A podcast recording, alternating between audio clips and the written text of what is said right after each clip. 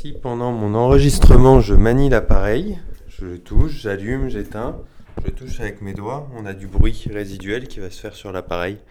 Ça c'est très mauvais.